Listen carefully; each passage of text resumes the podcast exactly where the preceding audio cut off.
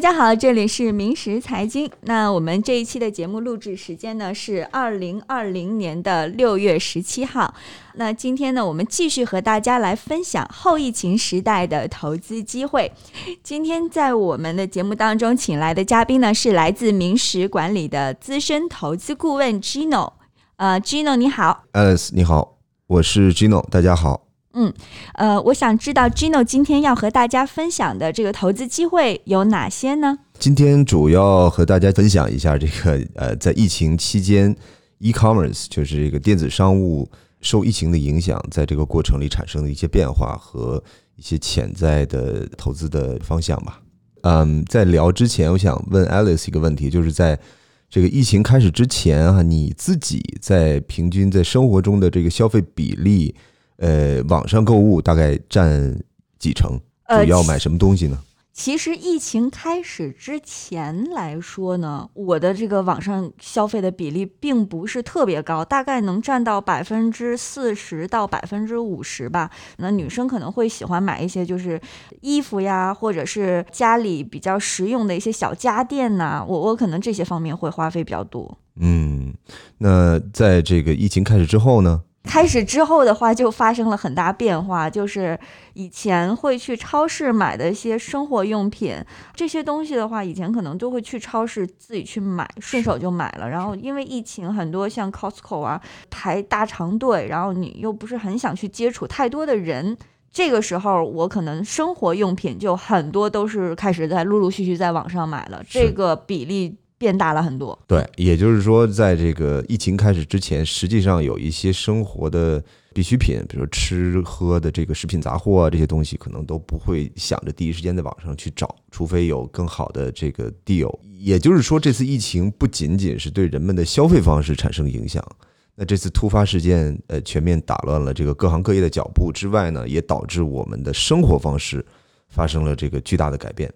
我觉得现在很多人可能对于电子商务或多或少的都有了解，因为从我们的衣食住行来说，呃，都离不开电子商务了。对对，没错。其实我我拿来了一些简单的数据哈，来做一些这个支撑。首先，咱们聊一下这个 Adobe 的这个呃 Digital Economy 指数的最新数据，在美国四月份电商的整体的销售额增长了百分之四十九。嗯，其中呢，三到四月间的这个在线食品店的销售额日增长率高达了百分之一百一。在四月份疫情全面爆发之后呢，网络杂货商有一家叫做 Instacart，我不知道你你是否用过这个公司哈，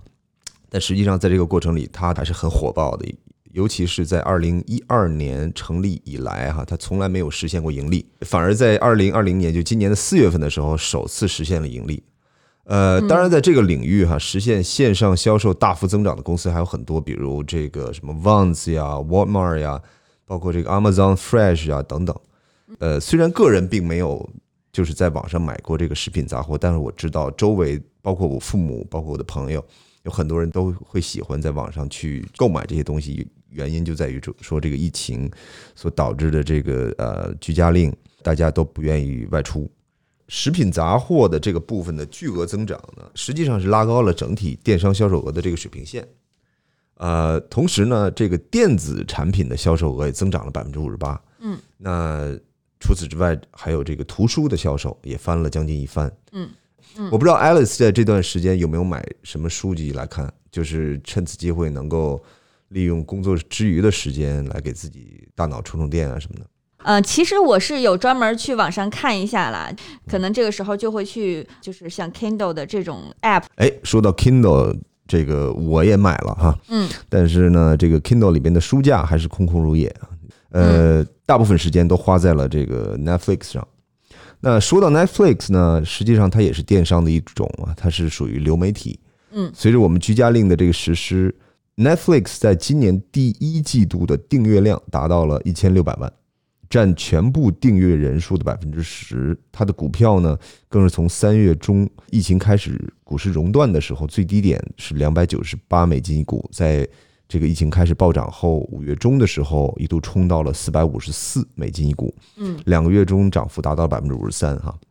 那同为另外一家流媒体呢，这个 Spotify 的付费订阅量，呃，在今年第一季度达到了六百万，占这个总付费订阅量的百分之五点六左右啊。这个股票价格也是在这两个月内飞涨了百分之六十四。可以看出，在这个疫情期间，流媒体的使用率和订阅量都有巨量的这个增长哈。原因不仅仅是在于我们使用频次的一个增加，更在于这个商家营销的模式有所改变。呃，比如说这个四月份的时候，这个嗯，Lady Gaga 组织的这个线上音乐会，嗯呃，当然这是慈善性的哈，嗯不过以这个方式来完成音乐会，的确是史上第一次。而且呢，据我所知，还有很多很多的这个乐队的演唱会的，也纷纷从这个现场走到了线上的这种形式。对，就是我在上一期做这个 ME 领域的投资机会的时候，我也聊到过，就是 Travel Scott 他是在游戏里面办了一个虚拟的演唱会，所以在未来，啊，人们越来越能够接受的一个趋势了。是是是，嗯这个肯定是一个大的方向。呃，刚刚提到那个 Kindle 哈，咱们就不能不聊一下这个电商巨头 Amazon 这家公司在二零二零年，就是今年的第一季度的销售额达到了七百五十五亿美金，比去年同期的销售总额这个增长了百分之二十六。嗯，股票更是在两个月内增长了百分之五十七。当然，这家公司大家都太熟悉了，咱们这个不多聊了。呃，在这我想说一个，就是我自己觉得这家公司比较有意思的地方啊，就是不知道大家是否了解这个 Amazon Associates 这个平台。Amazon Associates 它是 Amazon 旗下的一个电商平台，它的操作模式呢是通过个人网站、博客、播客等媒介哈、以链接或者打广告的形式推广在这个 Amazon 的这个呃主页上出售的产品。嗯只要用户通过这些链接购买它的产品，就能获得相应的佣金。你不需要开网店，也不需要付这个平台租金，就可以通过这个 Amazon Associates 来赚钱。所以，如果你的网站流量或者你的播客、你的 YouTube 的这个频道流量还是很好的话，你的收入应该是还是蛮丰厚的哈。另一方面呢，通过这个 Adobe 的 Digital Economy Index 四月和五月份的这个电商报告的数据显示，这几个类别的产品的销量在疫情期间都是呈现了非常惊人的增长，其中以食品杂货为主，相较于一月份线上销量增长了百分之四百五。嗯啊，仅仅在四月份的头两周，销售金额就激增了七亿美元。呃，电子产品也是一样，四月开始，麦克风、音响及其他音频设备的销量增长到了百分之四百五十九。此外，还有家居类用品啊，这个比如家具啊、睡衣啊、个人护理用品等等啊，这个都纷纷呈现出百分之七十四到一百四十三的这个销量增长啊。呃，由于居家令的原因，工作服装的这个销量呢减倒是减少了百分之十二，因为都在家嘛，肯肯定不需要再买一些什么工作的的这个服装啊，类似的这这种衣服。呃，不过在这个今年的四月份的时候呢，也就是疫情最严重的时候啊，这个 Amazon 突然宣布对这个平台的用户佣金进行缩减，主要针对几种产品类型啊，这里面包含了家居用品，呃，从原有的的这个百分之八缩减到百分之三；食品杂货从原有的百分之五缩减到百分之一。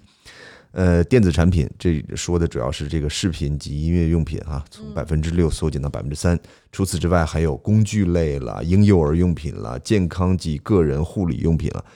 等等。这些数据的目的呢，是想说这个 Amazon 哈、对这几个品类的佣金的缩减是有它自己的目的的。疫情导致需求量的剧增，让原本愿意支付这个高额佣金的这个这一家电商巨头啊，不惜损害甚至丢失优质博主甚至 UP 主的这些风险哈、嗯也要做出这部分的调整。这说明 Amazon 对于这几个品类在接下来的几个月甚至几年里的销量都是有很强的前瞻性的。他很有信心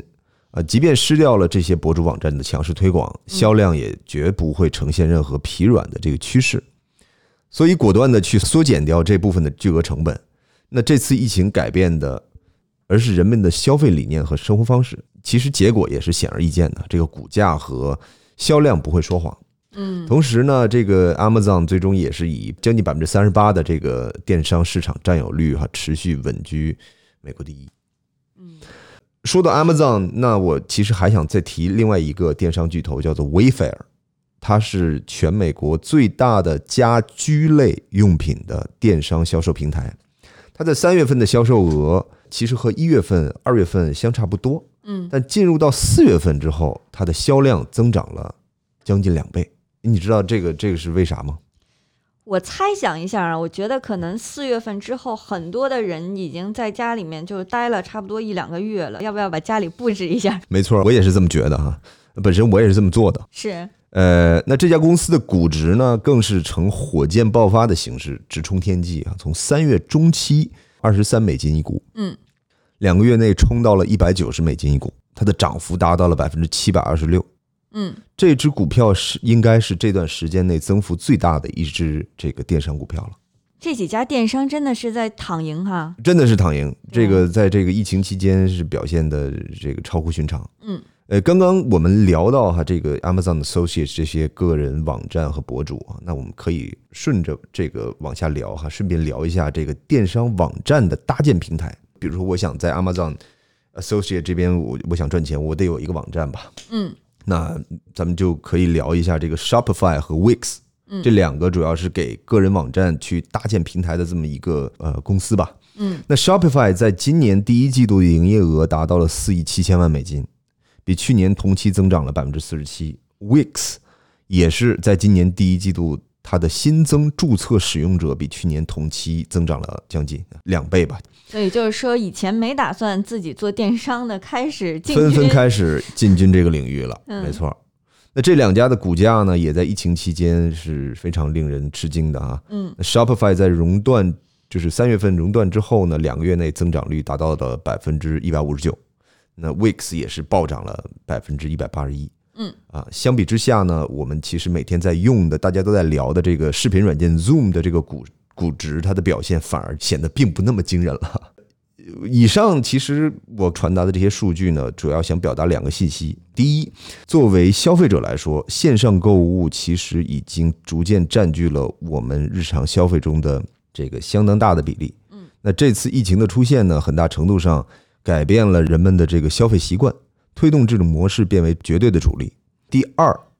作为商家来说，电商也逐渐占领这个销售行业的高地啊。通过这次疫情的推动，科技的这个加速发展，将来很有可能将传统的实体零售业取代，它将会大幅度的为这个整个社会消费品零售总额还提供巨幅的这个贡献，嗯，也会直接和间接的带动更多的就业。好的，我我觉得 Gino 刚刚分析的这两点确实是这个电子商务领域未来的走势。那对于我们的听众朋友来说，呃，明石管理这边又有什么样的一些好的投资机会呢？呃，是这样的哈，目前我们明石旗下呢，呃，尚没有这个电子商务类别的项目哈。不过呢，大家既然都知道这个 e-commerce 电子商务啊，必必定会改变我们的生活方式，嗯，尤其是这次疫情之后，也必定会带来更多的这个机会和更大的收益。呃，我们的项目也必定会跟这个电商的经营模式发生联系哈。比如说，明时在 Long Beach 的这个项目叫做呃 Cookaround，是一家云端厨房。所谓的云端厨房呢，实际上是可以理解为这个网络上一家可以下订单的餐厅，不再是传统的街边街边店啊，嗯而是可以容纳许多餐饮品牌可以同时运作的一个空间。在不远的将来进入到正式经营阶段的时候，销售模式必然是通过网络平台来完成的。那从这个角度说呢，呃，我们的这个云端厨房实际上是线下的一个实体餐厅到线上可下单餐厅的一个转型。这个项目是我们明石这个 Opportunity Zone Fund 这个机会区域投资基金的一个项目，预计是在一两年之内哈、完成与大家见面。那我们今后也会有很多此类的项目，希望这个大家多多关注吧。嗯，好的，呃，那我们今天的这个明石播客呢，就是这些内容，非常的感谢 Gino 做客到这一期，和大家分享了这么多关于美国的这个电商领域在后疫情时期的变化，也给我们带来了一些呃明石很好的未来的项目的信息。好的，那我们就下期再见。好，再见。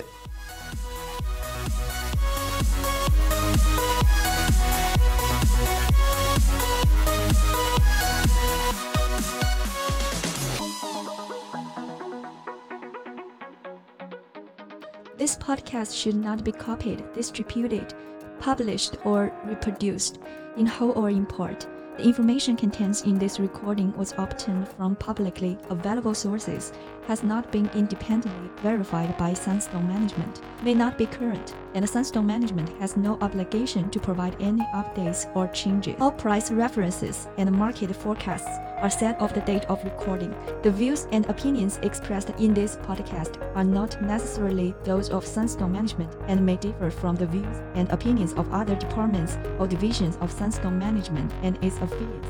Sunstone Management is not providing any financial, economic, legal, accounting, or tax advice or recommendations in this podcast. The information contained in this podcast does not constitute investment advice or any offer to buy or sell securities from any Sunstone Management entity to the listener and should not be relied upon to evaluate any potential transaction. In addition, the receipt of this podcast by any listener is not to be taken to constitute such person a client of any Sunstone Management entity. Neither Sunstone Management nor any of its affiliates makes any representation or warranty express or imply as to the accuracy or completeness of the statements or any information contained in this podcast and any liability therefore, including in respect of direct, indirect, or consequential loss or damage, is expressly disclaimed.